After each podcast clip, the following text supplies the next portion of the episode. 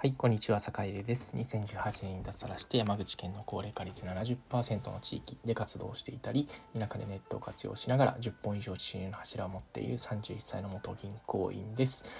えさて今日は、えっ、ー、と、事例の横展開はもうたくさんというお話をしようかなと思います。えー、ちょっとね、毒が漏れてるかもしれないんですが、えー、お付き合いいただけたらと思います。えこれはね、ちょっとね、地方創生とか、えっ、と、なんていうかね、地方を盛り上げたいとかね、え思ってくれて、えこうね、よく連絡をくれる人がね、あの、ちらほらいたりするんですけど、えーと、そういう人たちに、えーと、1回は結構ねあのお話しする話なのでちょっと1回ねきちんとお話をしておかなきゃいけないなというふうに思ったので収録しています。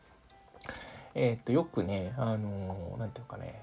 事例はねこう事例をね取り上げる人がすごくたくさんいてえー、特にねなんというか、えーと、東京だったり今大都市からこう地方に関わろうっていうふうに思ってくれている人、えー、っていうのがあのからのよくねこう話してるとよく出てくるのがね、まあ、こういう事例があるから参考にしてみるといいよとか、えー、ね、あのこういう事例を横展開できればいいよとか。うんあとはねなんかこう何々を活用してあとあそうかあとこれあのね仕組みを、えー、作れたらとかね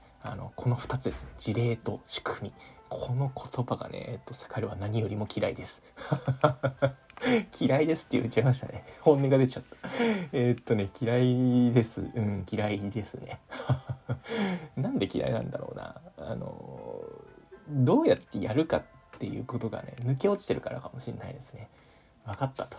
それをやればうまくいくのは分かったと。分かったんだけど、じゃあそのプロセスであなたは何ができるんですかっていうところを言うと途端にみんな黙るっていうね。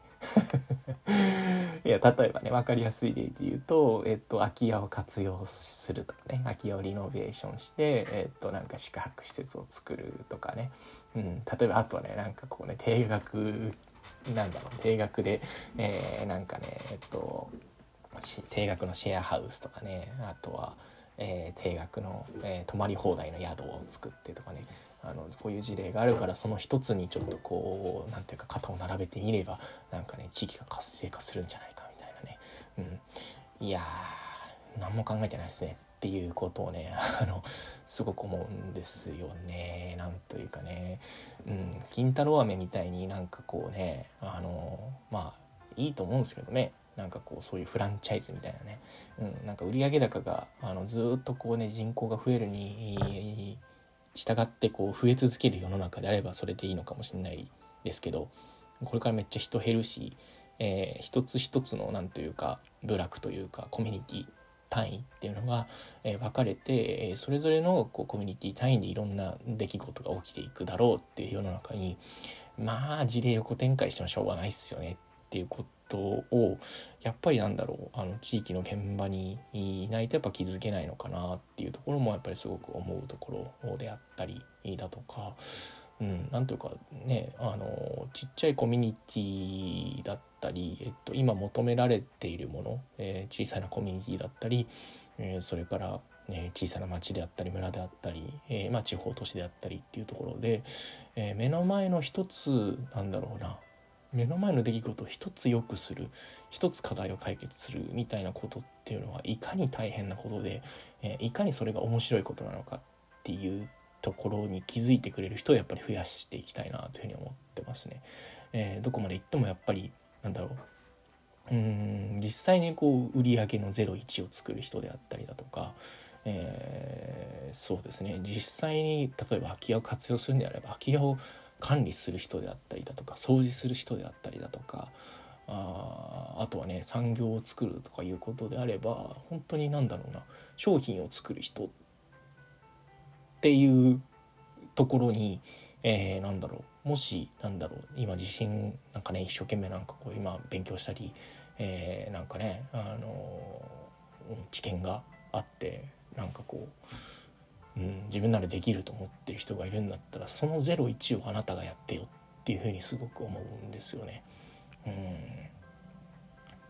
なんかね事例を作る人ばっかりだったりマッチングする人ばっかりが増えて、えー、それこそマッチングされる側のなんだろうな現場にもっと来てよっていうね。うん、そんなに優秀なんだったら01作ってよっていうね。あのところをすごくあのもやっとすることが非常に多いので、えー、そこはね何というか中間組織の人はちょっとこうなるべく最近は距離を置くようにしてますね。うん。なんかこう口だけでこうこんな事例を横展開すればとかねなんかね仕組み化すればなんか良くなるとかね、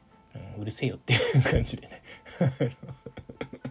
仕組み化する前のマッチョなところが一番大変やねんっていうねあのことをすごくすごく感じていてまあいいからなんか月10万円ぐらいのビジネスあのなんかいくつか作ってから言ってもらえますみたいなねあのそういうことをちょっとねやっぱりねそういう時に話して本音で言うとね本音で言うとそう思ってしまうっていうところですね。うんなんかもし、な、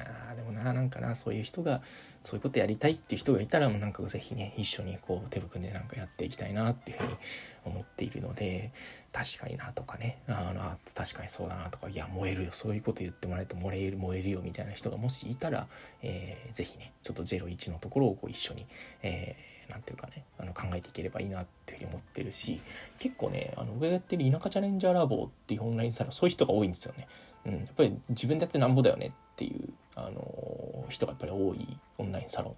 ン。で僕はそれをすごく誇りに思っているし、えー、まあ、そういう人がやっぱりね何ていうかお互いを励まし合えるような場をあのこれからも、えー、残していこうと思っているので、まあ、興味がある人はね、えー、ちょっと田舎チャレンジャーラボの門を叩いてみてもらえたらと思います。結構ねマッチョな話になりましたけど。